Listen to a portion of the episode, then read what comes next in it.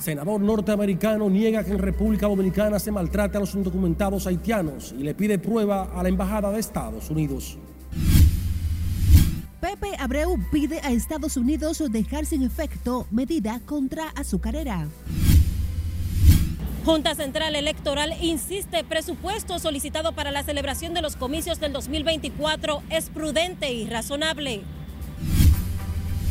Los especialistas vinculan al COVID e influenza a los procesos gripales y llaman a la población a no descuidarse.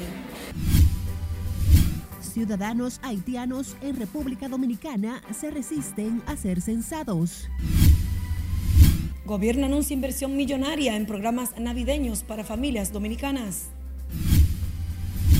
Y vuelven a aplazar audiencia preliminar antipulpo por enfermedad imputado.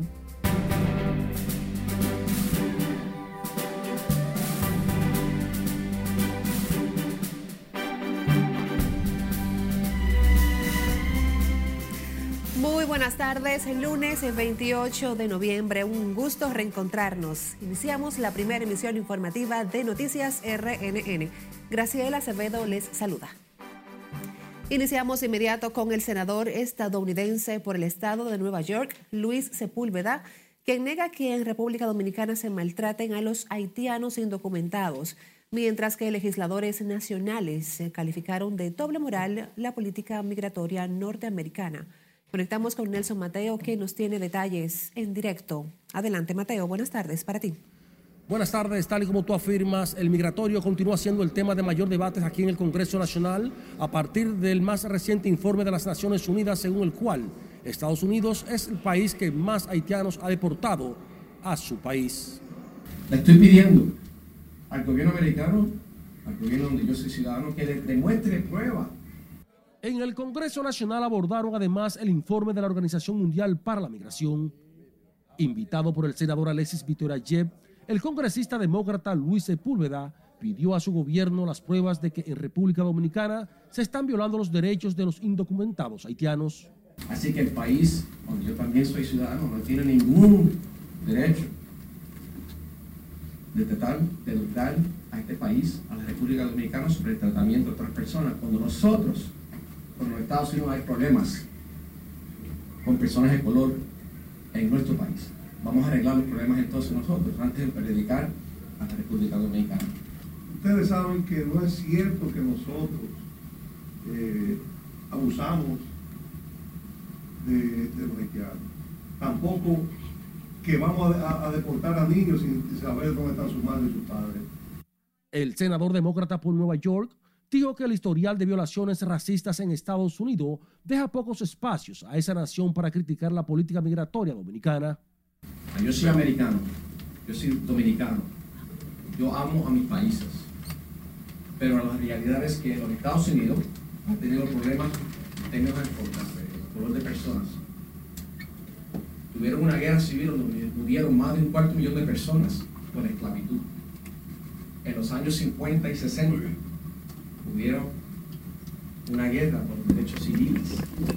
El más reciente informe revela 190 haitianos repatriados, incluyendo 46 niños y separados de sus padres.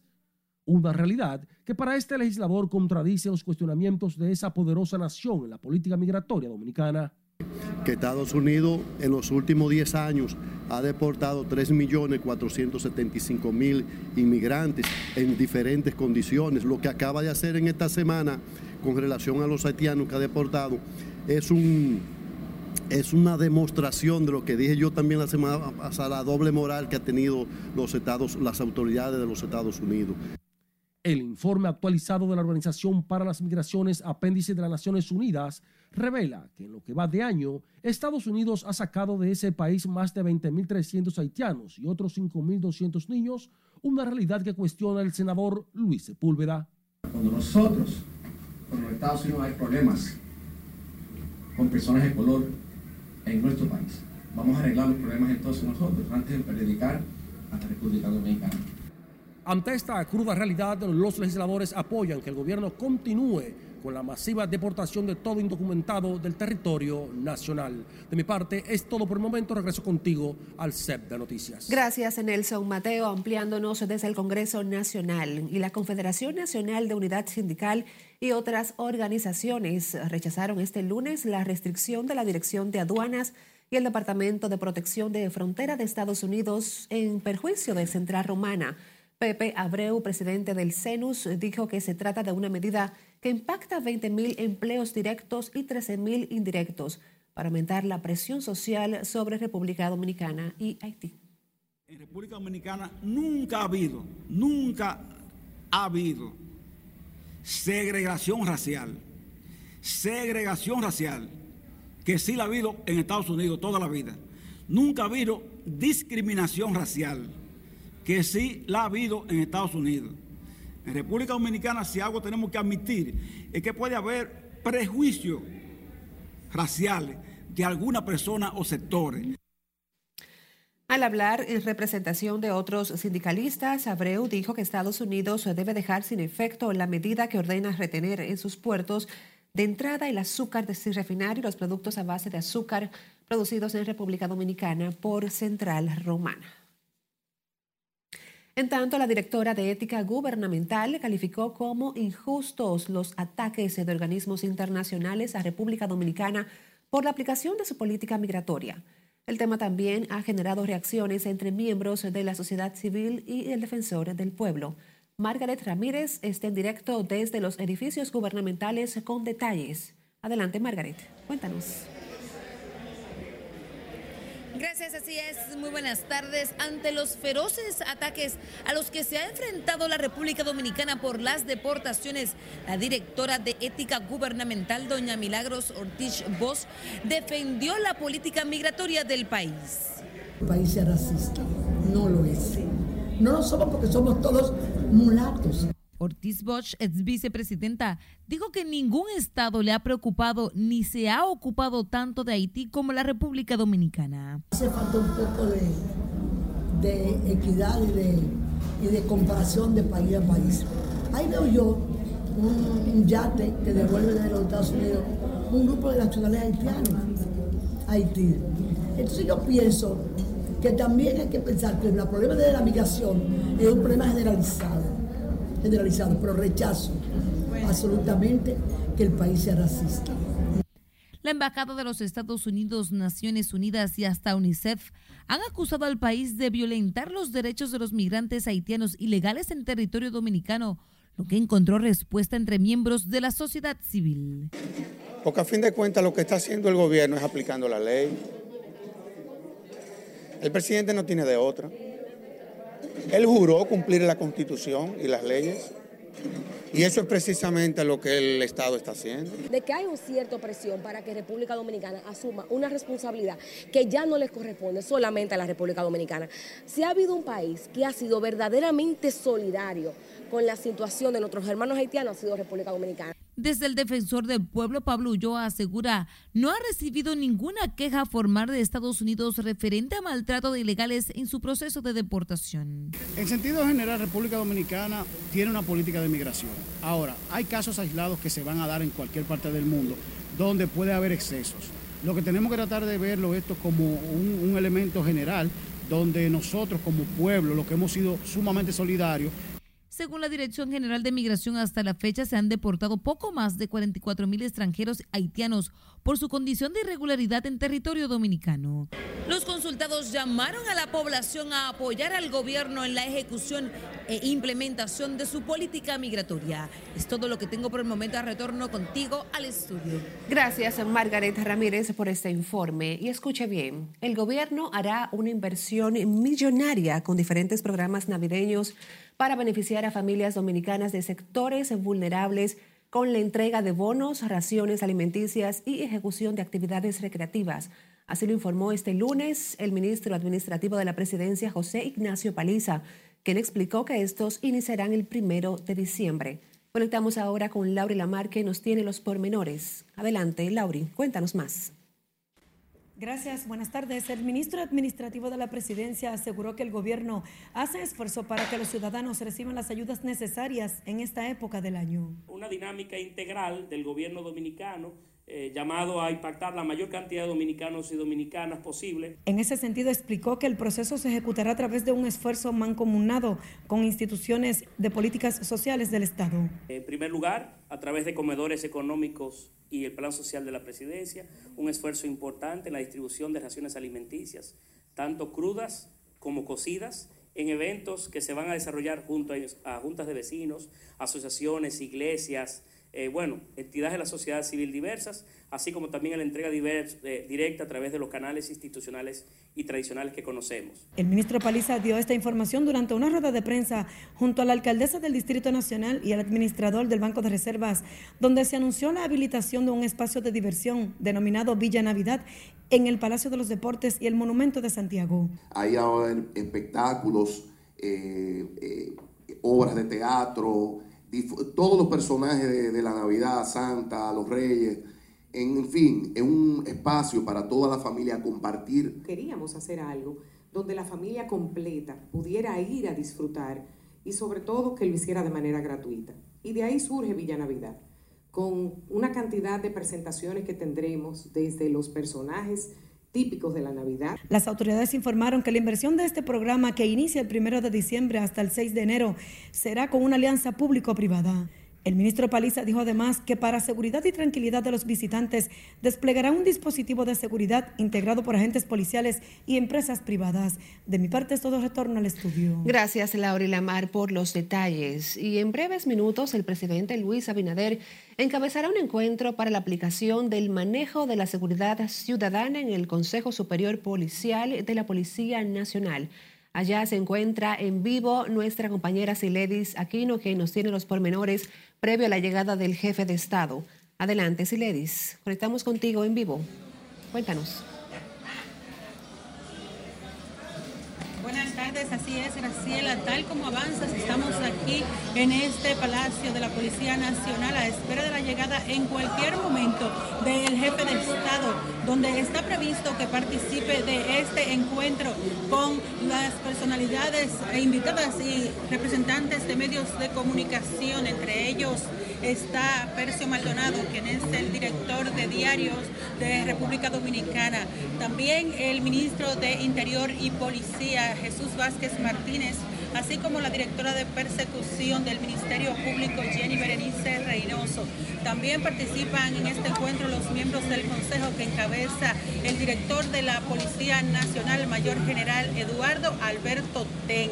Enfatizar además que este encuentro se produce en momentos en que la ciudadanía demanda de mayor seguridad a propósito de robos y atracos que se vienen dando sobre todo en esta época de inicio de las fiestas de navideñas y justamente en este encuentro eh, participan eh, todo lo que tiene que ver con los representantes de los medios visuales escritos. Eh, aquí también hay apostado un amplio dispositivo de seguridad eh, ante la llegada del presidente Luis Abinader en cualquier momento a este palacio de la Policía Nacional. Enfatizar además que el presidente había advertido a los delincuentes de que le enfrentará el gobierno en cualquier terreno. También los mayores generales Eduardo Alberto Ten y Carlos Antonio Onofre eh, habían realizado un recorrido la madrugada de ayer por distintos sectores de la capital. Ellos mismos personalmente encabezaron estos operativos a los fines de prevenir y enfrentar el delito en la capital dominicana y con ello un mensaje a los agentes de todo el país para que se prevalezca en todo lo que tiene que ver con el tema de la seguridad aquí en República Dominicana y de la que el presidente ha estado muy atento por lo que han realizado varias actividades aquí en la Policía Nacional y el gobierno está enfrascado en una reforma a la institución con miras a justamente prevenir estos delitos que se dan aquí en el país, especialmente raterismo, que es lo que han enfatizado las autoridades, son los delitos que mayormente se registran. También debemos enfatizar que como motivación a los agentes el gobierno les realizó recientemente, justo este mes, un incremento en sus salarios, también otros beneficios que tienen los policías. Nosotros vamos a estar retornando con ustedes al estudio e inmediatamente el presidente Luis Abinader llegue a este Palacio de la Policía para participar de la reunión con los directores de medio y el Consejo Policial. Estaremos haciendo contacto con ustedes en vivo y en directo. Gracias, Siledis. Aquí nos reportándonos en vivo desde la sede de la Policía Nacional, donde en breves minutos espera al presidente Luis Abinader para que encabece un encuentro para la aplicación del manejo de la seguridad ciudadana en el Consejo Superior de la Policía Nacional. Nosotros ahora pausamos, pero antes, como siempre, queremos invitarles a que busquen nuestro usuario, arroba noticias RNN en las diferentes redes sociales y le dé a seguir. Por igual, puede enviarnos sus denuncias a través de nuestro WhatsApp 849-268-5705 y puede escucharnos en plataformas de audios.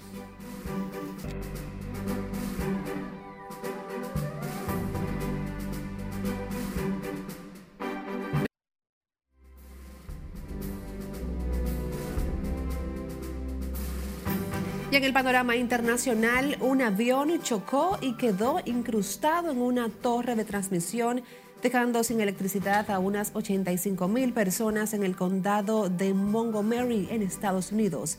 Cesarina Ravelo nos amplía en el resumen internacional. La aeronave quedó colgando a 100 pies de altura con dos tripulantes a bordo, que afortunadamente resultaron ilesos. La empresa privada a la que pertenece la avioneta informó que trabaja de forma estrecha con los servicios de emergencias del condado para evaluar los daños, mientras espera que se recupere el servicio eléctrico en la tarde de este lunes. El Papa Francisco instó al diálogo entre Israel y Palestina tras la escalada de violencia de los últimos días y llamó a reconstruir la confianza tras condenar el atentado en Jerusalén en el que murieron dos personas y otras 18 resultaron heridas.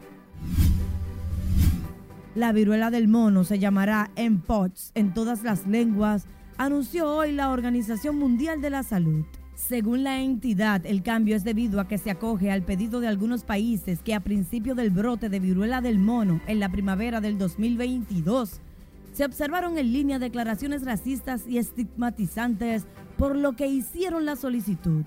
Sin embargo, ambos nombres podrán ser utilizados durante un año hasta que el término sea reemplazado por completo, precisó la OMS. Un banco iraní canceló a su director porque atendió a una cliente que no llevaba el velo obligatorio para mujeres en apoyo al movimiento de protestas en todo el país contra ese hábito religioso. El despido se produce en medio de un movimiento de protestas en todo el país desde la muerte el 16 de septiembre de una joven kurda iraní de 22 años detenida tres días antes en Teherán por la policía de la moral que la acusaba de violar el estricto código de vestimenta de la República Islámica. El ministro de Finanzas de Francia, Bruno Lee Maire, afirmó que Europa debería proteger sus intereses económicos en respuesta a las disposiciones de la polémica ley de reducción de la inflación de Estados Unidos. Un padre en China obligó a su hijo de tres años a disculparse y a compensar al dueño de dos coches de lujo que dañó accidentalmente la pintura de un Mercedes-Benz y un BMW con una pistola de juguete que tenía en la mano mientras corría y jugaba con un vecino en la ciudad de Shenzhen. El padre le dio al menor dos mil yuanes en efectivo, unos 278 dólares, que tuvo que entregarle al vecino afectado, además de ofrecerle sus disculpas. En las internacionales, Cesarina Ravelo, RNN. Toquemos otra información. Los nacionales haitianos levantaron la protesta en el paso fronterizo de Dajabón y abrieron el mercado binacional la mañana de hoy. Nuestro corresponsal en la zona, Domingo Popoter, tiene el informe desde la provincia fronteriza. Este lunes, aunque un poco tímido el proceso, el comercio comenzó a despegar en el mercado de Dajabón. Los manifestantes haitianos decidieron dejar sin efecto el cierre de la puerta de Juana Méndez, la cual llevaba seis días sellada con soldadura eléctrica. La, reapertura del mercado ha venido un poquito lenta por la situación que ellos han tenido sobre los reclamos que han estado haciendo. Pero a medida de que el día va, va avanzando, nos hemos dado cuenta que los haitianos están pasando a comprar los diferentes rubros que ellos acostumbran a venir mercado tras mercado. Sí, está cerrado el lado de ellos, pero ya hoy este mercado normalmente está abierto y, y la gente está vendiendo, está vendiendo. Las autoridades militares mantienen estricta vigilancia en el cordón fronterizo para evitar que se repitan las manifestaciones que alteren la paz de la zona. Las protestas las ha provocado las deportaciones de indocumentados que se realiza desde República Dominicana, atendiendo políticas migratorias del país. Se recuerda que desde el pasado martes, grupos de ciudadanos del vecino país habían bloqueado y soldado la puerta en el puente fronterizo, impidiendo el paso a cientos de camioneros que transportan mercancía hacia territorio haitiano. En Dajabón, provincia fronteriza, Domingo Popoter, RNN. Cambiando de información, el Colegio Médico espera que unas 20.000 personas participen de la marcha hacia el Congreso Nacional que realizarán el próximo miércoles. Manifestaciones que se acompañan con un paro de clínicas y hospitales. Senencaba dijo que para la marcha ya tienen confirmada la participación de decenas de gremios y organizaciones que apoyan la lucha por la eliminación de las AFP y las ARS. Mantenemos en lucha, en lucha, una lucha que es intestina del Colegio Médico en contra de las ARS y otra lucha que es más general con la población, demandando una seguridad social basada en derecho y no en estafa como la actual. La marcha de los médicos partirá desde el gremio de estos profesionales en la zona universitaria hasta llegar al Congreso Nacional, mientras que durante el paro en clínicas y hospitales solo se atenderán emergencias y pacientes críticos. Y ante el aumento del virus de la gripe, los médicos recomiendan a la ciudadanía tener cuidado de las aglomeraciones, especialmente en las festividades navideñas que predominan las actividades grupales. Siledis Aquino nos tiene la historia. El que le han aplicado dos vacunas debe ponerse sus refuerzos, sobre todo los diabéticos, los hipertensos, los que tienen cáncer, los que tienen VIH. Para contrarrestar estos virus como influenza, COVID y gripe, el médico salubrista y epidemiólogo Carlos Félix prioriza el uso de mascarillas y otras medidas. Estamos en un periodo eh, navideño, un periodo de acumulación de personas con múltiples actividades artísticas y culturales a nivel nacional, con actividades deportivas eh, los encuentros familiares, la gente tiene que recurrir a colocarse su mascarilla a nivel de esos encuentros masivos, deben de tratar de lavarse de las manos en la medida de lo posible. Desde el Colegio Médico Senencaba asegura el COVID y la influenza están atacando con síntomas leves, pero recomienda que las autoridades no se descuiden. Yo creo que buena parte de esa gripe es COVID y otra parte influenza y una parte menor una gripe estacional pero creo que hay mucho COVID, mucho COVID. Los padres que llevan sus niños al Hospital Infantil Robert Rick Cabral afirman han comenzado a tomar medidas preventivas. Sí, mucha gripe, muchísimo. Allá nos dio a la familia entera. ¿Qué le dio? Oh, tos, eh, cuando uno tosía le duele por acá, en la espalda, el dolor de cabeza. Otra enfermedad con alta incidencia y tendencia a aumentar es el dengue, que ha cobrado la vida de más de 40 personas este año y los casos superan los 8.500. Definitivamente yo no creo en las estadísticas, en las estadísticas eh, de las autoridades. Aquí siempre ha habido un subregistro de más de un 50%, eso es lo que se establece, que hay un subregistro de más de un 50%. Los médicos recomiendan a los pacientes con cuadros gripales y febriles acudir al centro de salud para evitar complicaciones. Sila Aquino, RNN. A propósito, continúa aumentando el COVID en República Dominicana con relación a meses anteriores. Según el Ministerio de Salud Pública, de 2.486 muestras de COVID-19 en las últimas 24 horas, 216 casos dieron positivos. En el boletín 984, el organismo notifica que el día de hoy el país tiene 1.948 casos activos. La positividad diaria se eleva a 16.04%, mientras que la ocupación hospitalaria es de 1.0%. Sin embargo, no se han notificado nuevos decesos por COVID en las últimas 24 horas, por lo que el total de defunciones se mantiene en 4.384 y la letalidad en 0.67%.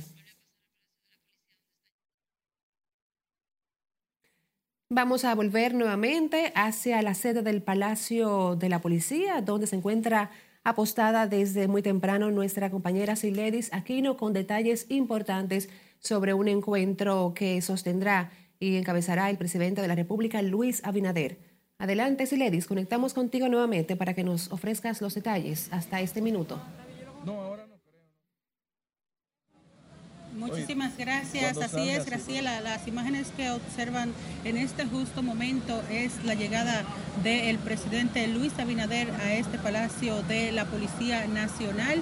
Su escolta ya está apostada aquí en esta institución del orden. Justamente ustedes ven ya entrando la caravana presidencial para participar, encabezar este encuentro eh, sobre seguridad ciudadana, la presentación de una aplicación en la que participan representantes de medios de comunicación. Ustedes observan ahí la llegada del dispositivo de seguridad, la caravana del mandatario, quien participará en este encuentro con los representantes de medios de comunicación, el Consejo de la Policía Nacional, eh, encabezado por su director Eduardo Alberto Ten. Eh, lo observan ahí en sus imágenes de primera mano aquí en RNN en vivo para que ustedes puedan observar que justo en este momento está llegando aquí al Palacio de la Policía Nacional el presidente Luis Abinader para participar del encuentro con los representantes de los medios de comunicación. Estamos tratando aquí de movilizarnos para que ustedes tengan imágenes de primera mano aquí en vivo en el Palacio de la Policía Nacional. Resaltar que el presidente en todo momento ha sido enfático en la importancia que ha dado su gobierno a todo lo que es el tema de la seguridad ciudadana para el país. Estamos aquí en vivo, en directo, para llevarle a ustedes de primera mano. Trataremos de conseguir alguna reacción por parte del presidente Luis Abinader eh, con respecto a este encuentro aquí en el Palacio. Saludos, Paliza. Este encuentro que ustedes sostienen, estamos en vivo en el RNN. Eh, ustedes observan ahí, ha llegado hasta aquí el ministro administrativo de la presidencia, José Ignacio Paliza en este Palacio de la Policía Nacional. Estamos esperando la salida aquí desde el vehículo del presidente Luis Abinader para que ustedes puedan ver en RNN en vivo la llegada hasta este palacio del presidente, el mandatario Abinader. El encuentro estaba previsto para la una de la tarde. Ahí están viendo ustedes en sus imágenes. Presidente, este encuentro, presidente, estamos en vivo para RNN. Eh, ya han observado ustedes la entrada para participar de aquí de la reunión eh, con el Consejo de la Policía Nacional. Eh, participa Jesús Vázquez Martínez, quien es el ministro de Interior y Policía, también la directora de persecución de la Procuraduría General de la República. saben que ya había avanzado el director de la policía en exclusiva a este medio de comunicación que se preparan para realizar el operativo también de todo lo que tiene que ver con el plan de seguridad ciudadana que acostumbran hacer la Policía Nacional cuando lanzan eh, miles de agentes a las calles para resguardar propiedades y la seguridad de los ciudadanos durante las festividades navideñas. Previamente también se habrá hecho un despliegue de agentes por el Viernes Negro y otras actividades comerciales y festivas eh, vamos a retornar con ustedes más adelante, eh, más detalles con respecto a este encuentro que se desarrolla con la llegada del presidente Luis Abinader aquí en el Palacio de la Policía Nacional. Vuelvo contigo, Graciela.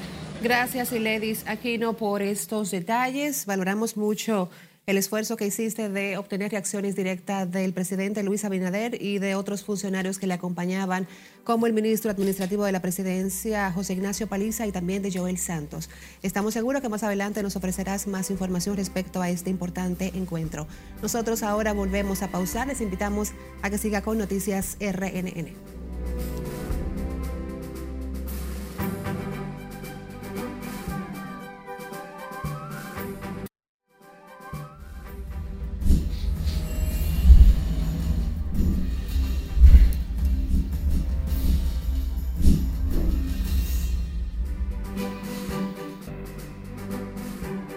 Línea de WhatsApp nos llegan sus denuncias e inquietudes. Perla Gómez les presenta parte de ellas a continuación. Un señor de 107 años narra cómo desaprensivos entraron a su residencia y le robaron algunas de sus pertenencias. Juan Isidro Reyes, mejor conocido como Nito del municipio Gaspar Hernández, estaba en su hogar cuando la señora que cuida de él Salió unos minutos y los antisociales aprovecharon el momento para realizar su cometido. lo que yo preguntándome, yo conocí que los tigres, comprando. Y lo un paré ahí, se paró ahí, y yo. En un video que llega a nuestra redacción, un hombre pide ayuda desesperadamente encontrarse postrado en una cama por una enfermedad que le impide vivir una vida normal. La misma le ha causado inmovilidad en su cuerpo, por lo que no puede trabajar ni mantener a su familia. En una condición precaria. Tengo cinco, hijos y no puedo hacer más nada porque no puedo mantenerlo. Me cuesta tenerlo ante los vecinos porque el mal olor no lo aguanta. Antonio Castro espera de una mano amiga que pueda contribuir a mejorar su calidad de vida. Si usted desea colaborar con Castro, puede comunicarse al contacto 809-316-4149. En un video captado por cámaras de seguridad muestra cómo una patana chocó una ambulancia del 911 donde una persona murió al instante. El hecho ocurrió en horas de la noche en la comunidad de Asua. El conductor fue identificado como Emanuel Pérez Tilone, de 37 años de edad, quien inmediatamente ocurrió el accidente emprendió la huida junto a un acompañante. El vehículo de carga marca Frischliner año 2005 es propiedad de Angelo John Almonte Hernández, residente en Balbuena Cerdas, sector Arroyo Hondo de Santiago. Recuerde que usted puede enviarnos sus denuncias o reportarnos sus inquietudes a nuestra línea 849 268-5705. Perla Gómez, RNN. Seguimos ahora con el presidente de la Junta Central Electoral. Reiteró hoy que los recursos destinados a las elecciones del 2024 deben ser ejecutados un año antes para garantizar el buen desarrollo de ese proceso. En tanto, el órgano comicial presentó a las organizaciones políticas el calendario con las actividades administrativas y los plazos legales de cara a los procesos electorales del 2024. Tenemos en directo a Scarlett Buchardo con los detalles. Adelante, Scarlett, cuéntanos más. Gracias, buenas tardes. De acuerdo con lo expresado por Román Jaques Liranzo, el presupuesto solicitado es justo y razonable. Nos debemos a un pueblo que no perdonará errores. El presidente de la Junta Central Electoral abogó por la necesidad de que se apruebe la cantidad solicitada para el correcto desarrollo de los próximos comicios. Estamos trabajando con tiempo junto a los partidos, agrupaciones y movimientos políticos para que en agosto de 2024 poder exhibir con la frente en alto todos y todas unas elecciones justas y que sus resultados sean aceptados y respetados por todos y por todas. Su posición es respaldada por representantes de los partidos políticos y la sociedad civil. Y la Junta ha solicitado unos 18 mil millones de pesos, que es un monto correcto para un año preelectoral 2023, donde se realizan las elecciones. Le apoyamos in extenso de todo el planteamiento que ha hecho el presidente de la Junta Central Electoral. Es una responsabilidad del Estado garantizar los recursos a tiempo, como él muy bien dijo, para que las elecciones del 2024 sean un éxito. Lo más importante información que hace el presidente, permiso, que es que la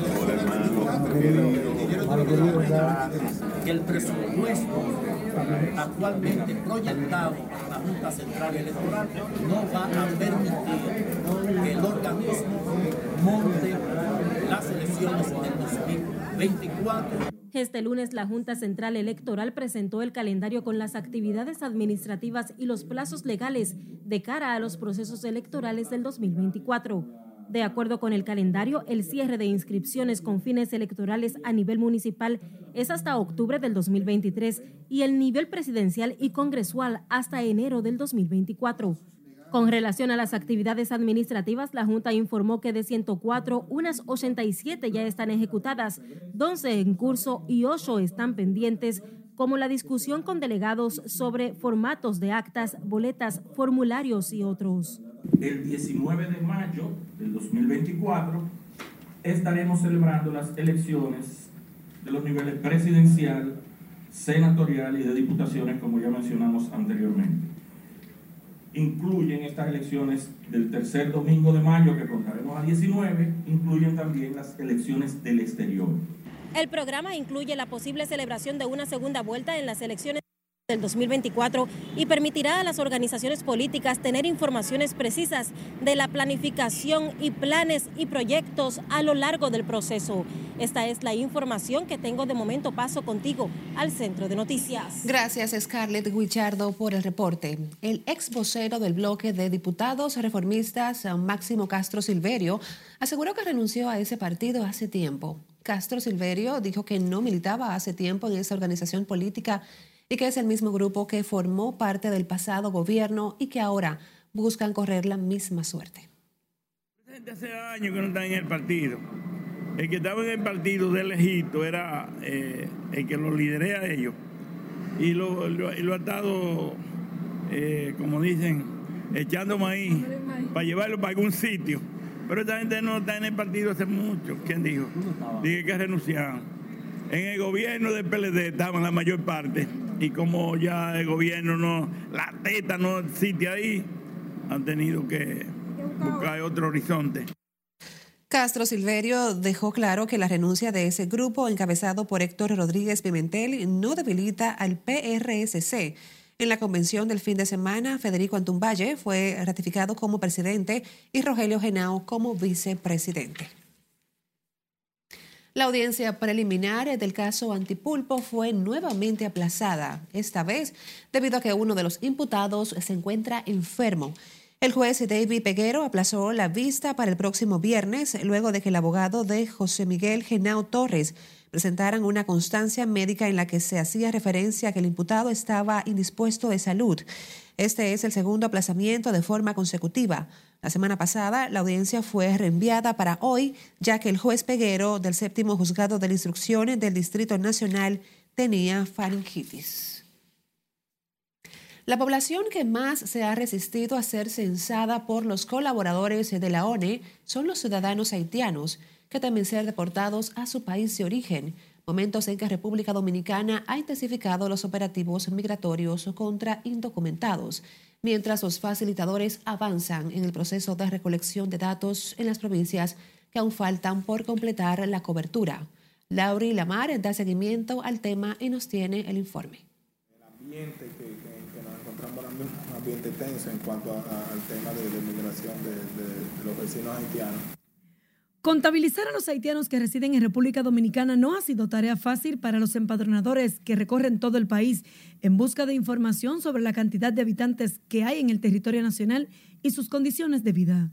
Según el director del censo, Víctor Romero, esto se debe a que los extranjeros, sin importar su estatus migratorio, suelen confundir a los facilitadores con inspectores de migración. La Dirección General de Migración tiene sus atribuciones, sus funciones eh, y su naturaleza. Para ese tema, la Oficina Nacional de Estadística solo trabaja con datos estadísticos del tema que, que lo ocupa, en este caso, un censo de población y vivienda. Además, Romero explicó que ante denuncias de ciudadanos de que a sus hogares se les ha colocado la etiqueta del censo sin su presencia esto se realiza para contabilizar la vivienda cuando los empadronadores no han podido entrevistar a los residentes. Un censo de población y de viviendas.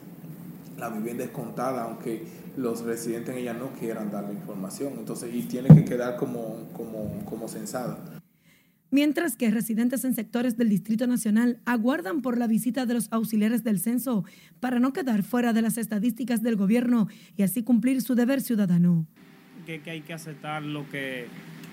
Eso, eso es prácticamente para saber cuántos habitantes hay. Uno tiene que aceptar lo que el procedimiento que va. Estoy seguro que pasarán. Lo que pasa es que hay que darle un poquito más de tiempo, simple y llanamente, pero van a pasar. ¿Cómo ve usted el proceso? Bueno, un poco lento, sí lo veo, pero caminando. Este lunes, la Oficina Nacional de Estadística continuó con los trabajos de levantamiento de datos y espera completar la cobertura en las demarcaciones pendientes. Las autoridades garantizan también que el pago a los empadronadores correspondiente a la extensión por siete días para completar los trabajos del censo está contemplado en el presupuesto destinado a este programa. Laurila Mar, RNN. Ciudadanos que utilizan cada día el transporte público y privado para desplazarse por el Gran Santo Domingo se enfrentan a una serie de dificultades por el atasco de vehículos en las avenidas más concurridas y las largas filas en las principales paradas de autobuses. La historia es de Scarlett Wichardo. Eh, de mi casa al trabajo son aproximadamente una hora y cuarenta. Como cada lunes, el tránsito vehicular en la zona metropolitana de Santo Domingo registró un considerable aumento en el flujo de automóviles en el polígono central. Ahora mismo es una situación un poco complicada porque tú sabes que está todo el tránsito pesadísimo pero uno trata de moverse con el metro y eso, aunque a veces también el metro tiene sus tapones. A veces me coge hasta la hora de llegar al trabajo. Y yo entro a las 9 y me di, mira qué hora, ya van a ser las 9 y ahora que va a las 11 y un tapón. Desde tempranas horas de la mañana, ciudadanos aguardaban en largas filas para abordar los carros y autobuses que les transportarían a su destino. Además, el embotellamiento de vehículos obligó a muchos conductores a optar por rutas alternas que les permitieran evitar el tráfico en las principales avenidas de la capital. Eso se floja después de las 10 y uno entra al trabajo a las 8, a las 9, entonces yo mayormente llego tarde, siempre tengo que estar pidiendo permiso o pedir un Uber. Bueno, pero ya uno está acostumbrado a eso, ya uno, como quien dice, trata de sobrevivir, pero yo, en mi pensamiento, que el gobierno tiene que buscar una solución a esto todos los viernes que vengo aquí tengo que coger lucha porque tengo que hacer una fila grandísima ahí para coger un carro. Y los tapones, ya tú sabes, cogiendo lucha uno y pobre así. En algunas zonas se ha reforzado con agentes de la DGCET la agilización del tránsito, principalmente en avenidas y arterias comerciales del Gran Santo Domingo. Es Carelet Guillardo, RNN.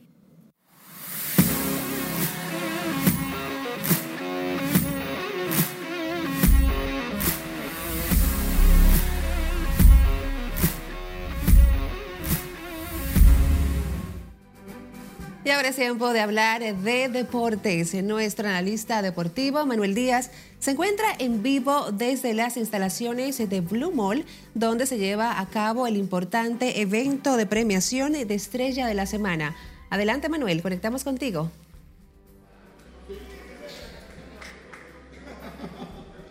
Gracias, Graciela. Muy buenas tardes, República Dominicana. Desde la previación tradicional del béisbol dominicano, el pelotero estrella de la semana en Fort Jacks Blue Mall. Tenemos que los ganadores de la sexta fecha, de la sexta entrega de este evento, recayó en el lanzador de las Águilas Ibaeñas, Roenis Elías, por encima de Yuneski Maya y César Valdés y el jugador ofensivo de la semana fue ampliamente Miguel Andújar de los Toros del Este con 54 votos. En la ocasión se le hizo homenaje al comunicador romanense Juan Báez con más de 50 años en la comunicación en República Dominicana y uno de los mejores narradores que tiene la Liga Dominicana de Béisbol. Y hablando de la Liga Dominicana de Béisbol, las Águilas Ibaeñas lograron una victoria más viniendo desde atrás ante los Leones del Escogido en el Estadio Quisqueya Juan Marichal y se mantienen firmes en la primera posición ahora con su número mágico en cuatro. Es posible que antes del juego número 40 las Águilas Ibaeñas ya estén oficialmente clasificados para el round robin o segunda ronda.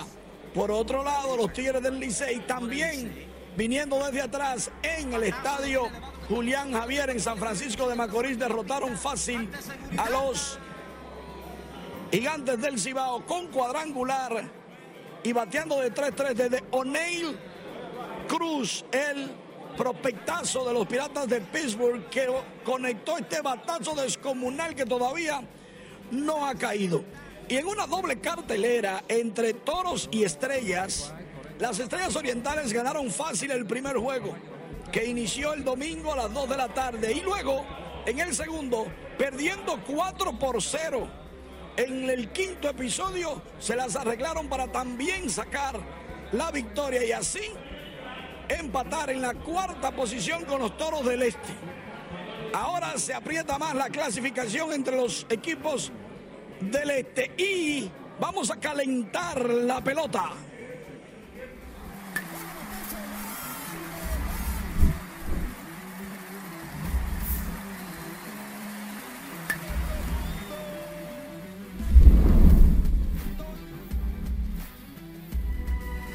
Hizo Leonel Messi. Lionel Messi en los camerinos empujó con su pie una camiseta del equipo de México que le habían regalado en el intercambio final. El Canelo vio, el Canelo Álvarez, boxeador mexicano campeón mundial, vio esa acción y arremetió contra Messi. Y Messi entonces se defendió diciéndoles que no conoce al Canelo, pero que si él entiende que tienen que pelear, pues que pelean. Pero el Canelo entonces dijo, ah, no, pero yo quisiera verlo. Y hay un dimi diretes en las redes que es tendencia en Twitter porque los mexicanos y los argentinos están diciendo de todo. De todo, ustedes no se imaginan. Y todo porque Messi quiso mover con los pies, aunque el Canelo dice que limpió el piso con la camiseta. Bueno, eso fue en el juego, eso no fue en los camerinos, pero al final esto ya es sangrando por la herida de los mexicanos porque perdieron de manera fácil, en fútbol fácil, ante los argentinos. Brasil está ganando en este preciso momento a Suiza 1 por 0, ya temprano en el Mundial 3 por 3. Camerún terminó empatando un juegazo y luego gana, le ganó a Corea 3 por 2 y es otra de las grandes sorpresas de este Mundial. Por el momento, queridos amigos, yo me despido regresando a los estudios. Pásenla bien. Gracias Manuel, como siempre, por las buenas nuevas en el ámbito deportivo. Seguimos con otra información. Al menos un millón de turistas llegarán al país tras la visita de 60 cruceros que arribarán a Puerto Plata en diciembre, la mayor cantidad de su historia en la novia del Atlántico. Así lo informó el ministro de Turismo David Collado, quien detalló que los puertos de Amber Cove de Carnival Corporation recibirá 35 embarcaciones y Taino Bay del ITM Group 25. Collado argumentó que la llegada de al menos un millón de extranjeros a final de año por vía marítima es una clara señal de recuperación en todos los ámbitos de la industria sin chimenea que se proyecta hasta el mes de abril del año entrante. El ministro de Turismo hizo estas declaraciones en un discurso de entrega de premiación nacional de periodismo turístico Epifanio La Antigua. Y con estas informaciones nosotros nos despedimos por esta tarde, como siempre agradeciéndoles el que nos hayan acompañado durante este primer recorrido informativo de Noticias RNN. Graciela Acevedo se despide. Feliz tarde.